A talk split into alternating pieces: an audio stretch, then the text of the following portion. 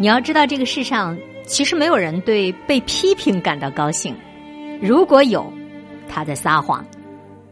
面对批评，一个人最得体的第一反应就是不着急解释，也不马上反唇相讥。每天或者最长每个星期养成习惯，要把自己身上存在的问题和造成的麻烦，用最重的形容词想一遍，诚实的对待自己。这样，当被批评的时候，就会觉得一切还在自己的掌控之中。很多批评的发生。其实都是因为误会，所以首先建立情感层面的信任，其次才是澄清事实，最后才是消除误会。这三步能够解决大部分因为批评带来的关系问题。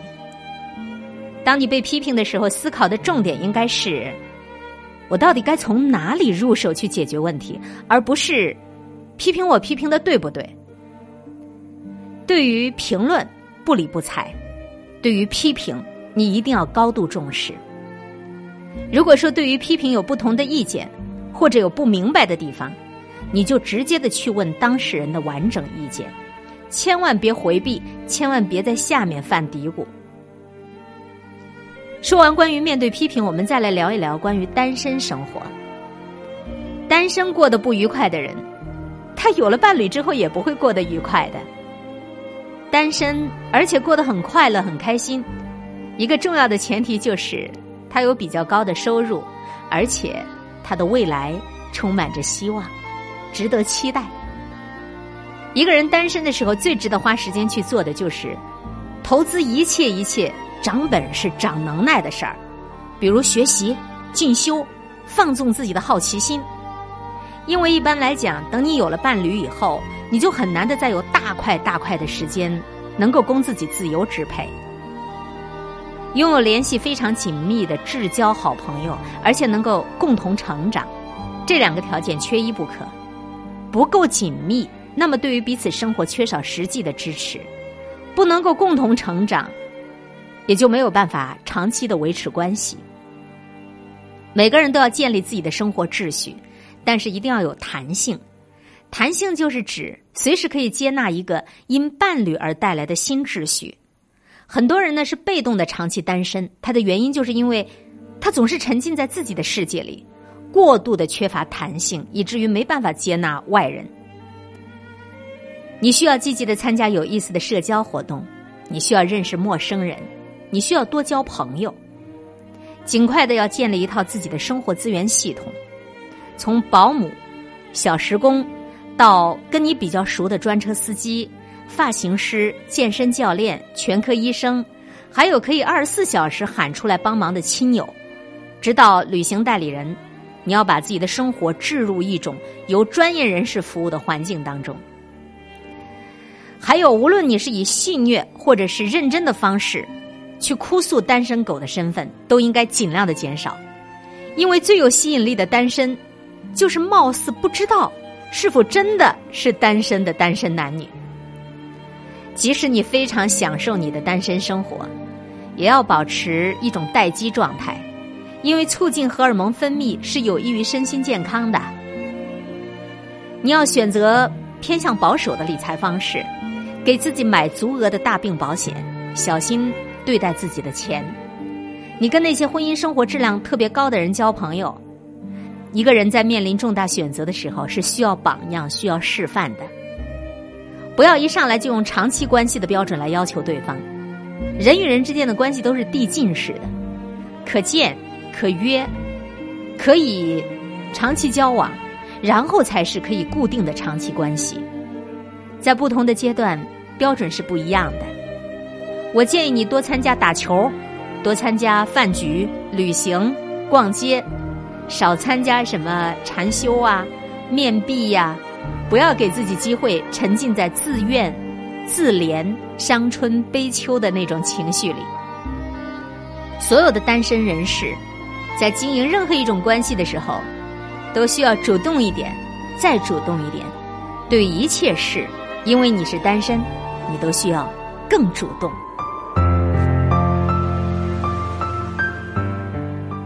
普通人来讲，好看它的意思其实等同于体面。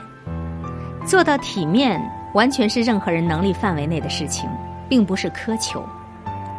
清洁是最低的标准。对于在现代化城市工作生活的职场人来讲，清洁的定义就是每天要洗澡，每天要换衣服，每天要把皮鞋擦干净。你看起来像什么地位，你就是什么地位。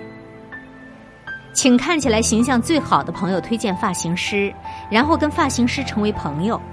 考察一个好的发型师的标准之一就是，他会给你相对而言最简单的方案，而不是最贵的。把你衣服的数量最小化，然后把单价提高到力所能及范围内的最高。尽快的找出自己的基本形象。任何人都会有一个最佳的穿衣模式，然后把它固定下来。在职场上，无论你是露哪个部位，都跟美丑无关。只是不太体面。健身可以帮助你更好的认知自己的身体，再贵的衣服也纠正不了你的弯腰驼背。总体而言啊，修身不是紧身的造型，对于男女来讲都会显得更精神。这个世上不存在减不掉的体重，只是你有没有自律的这种习惯问题。一个人从里到外。让人有看起来好干净的感觉，这其实就是一种非常高的形象水平。这一条对老头儿都适用。那些但凡是质疑个人形象管理重要性的人，他们从来都不会知道，因为糟糕的形象，他损失掉了什么。关于重大选择，面对事业、婚姻等等改变人生轨迹的重大选择时，我的建议是。尽自身最大的努力，一定要做到有钱、好看、有本事、受欢迎。你手里的牌多一些，你做选择的主动性就大一点。一个人的选择大于能力，有人管这个呢叫做命运，其实是一种长期被忽略的能力。关键的时刻能够快速做出最优选择的能力，最优选择就是对个人远期价值最大化的选择。过于关注当下利益，往往是人生最大的一个坑。那些抱着要给未来孩子找一个好爸爸的女人，在婚姻生活当中，往往过得比寻找最佳男朋友的女生要好，就是这个原理。成大事者不纠结，一旦决定了，你就全力以赴吧。你要学会掌握概率权，比如两张牌，一张掀起来保证给你一百万美金，另一张呢有百分之五十的概率。会有一亿美金，或者为零，你要想清楚选哪张，怎么去选。你可以征求别人的意见，但是这个别人一定是特定的，指那些你由衷的佩服，而且你特别想学习的对象。无论别人给了你什么意见，你都要记住，决定是你自己的，不要依赖别人，更不要把后果归罪于外在。所有的结果。都是你带来的。要学会远离安全的舒适区，远离颠倒梦想，乐于动手去做具体的事情，少想多去干。做选择的时候呢，不要只看自己，要看如果你做了一个决定之后，你会跟什么样的人混在一起。事业选择这一点啊，是太重要的了。再来说关于人际关系。良性的人际关系只有一种，叫做独立自主、强强联合，从来就没有抱团取暖。做到对别人有价值，是建立良性人际关系的前提。哪怕是暂时只创造了微小的价值，也有价值。所有关系中最多正向循环、最少事后负担的就是交易关系。市场最残酷，但是也最善意。所有关系中最危险、最有破坏力的，就是纯粹的感情关系。所以，一段关系要想拥有良性发展的态势，你就要有能力从纯感情的喂养发展成复合材料。比如，就婚姻来讲，激情是不长久的，但是双方可以成为共同成长的伙伴，或者某一个具体目标的合作者。甚至就亲子关系而言，也可以发展出协同学习作战的伙伴关系。无论是夫妻关系还是同事关系，你都不要让你自己成了别人的负担，这包括。不成为别人的心理和时间的负担，接受别人对自己的不接受。每一个人都要对自己负责，这包括了对自己的选择和决定负责，承受由之而带来的任何一个结果。人际关系啊，不仅有交互频率这个维度，还有交互的深度。我们得要学会远离巨婴，远离那些不能够担当的人。生活中所有的压力都是公平的，真正在入世过活的人，没有人能够置身事外。坚信这一点，你就不容易起怨恨之心了。职场压力和生活压力都没有办法互相的消解，所以不要把压力释放错了地方。做一个乐观的悲观主义者，因为自己非常非常的努力，所以在结果上面就能够随遇随缘。任何事情，你充分的去想象它最坏的结果，如果认为是无法承受的后果，一定是源自于你自身的贪婪，果断的踩刹车。君子不立危墙之下，压力无法被替代，注意力可以被转移。到你难以承受之际，刷一小时的消消乐，剧烈的运动两小时，都可以帮助你找回活力。问题依然还在，但是不妨缓一口气儿再来。有没有话都可以的朋友，这是最要紧的。无话不说，而且旗鼓相当的朋友，你跟他去交流，这可能是最有效的减压之道。并非是有人就可以帮到你、安慰你，而是因为站在别人的视角重新看一遍这个问题，就会简单很多了。做不到七十二变，就试着把压力跟问题写下来，只给自己看，然后就会发现其实没有那么复杂。你永远都要用最直接的方式来面对你的压力源，它究竟来自哪儿？拖延和迂回只会让压力越变越大。如果这个压力影响你的睡眠超过一个星期，立刻服用褪黑素，否则一个月之后大概率就是你要得抑郁症了。永远不做任何不能让别人知道的决定和交易，无论他给你的好处有多大。不要用血拼、喝酒、滥交来缓解你的压力，否则你一觉醒来，你会面对更大的压力。把压力想象成一个具体的形象，比如它就是一只怪兽，每处理一步，你就在脑海里给他一巴掌。关于压力管理，说完之后，我们再来说一说贵人。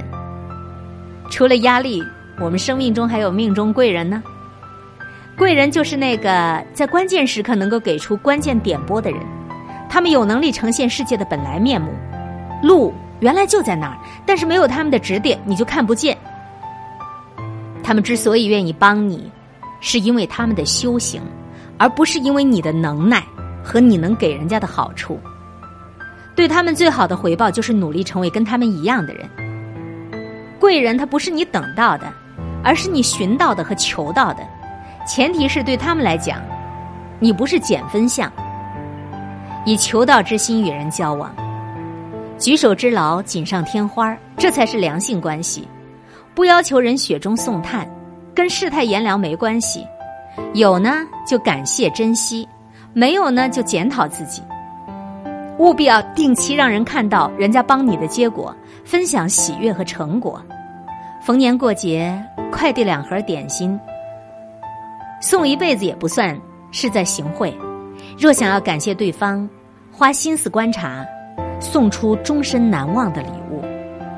不要老是黏着对方，也不要成为别人的负担，要让对方感觉掌握关系的主动权。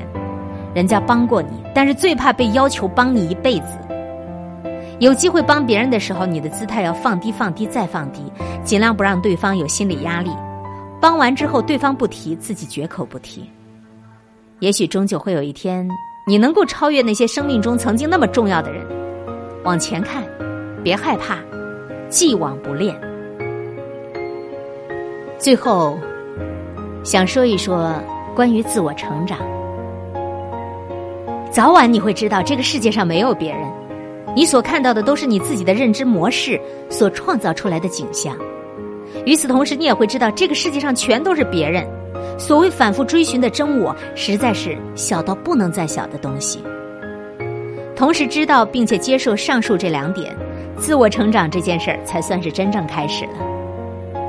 最难的并不在于建立更高的标准，你要不断结识更好的榜样，在人际关系中做一个能力型的势利眼。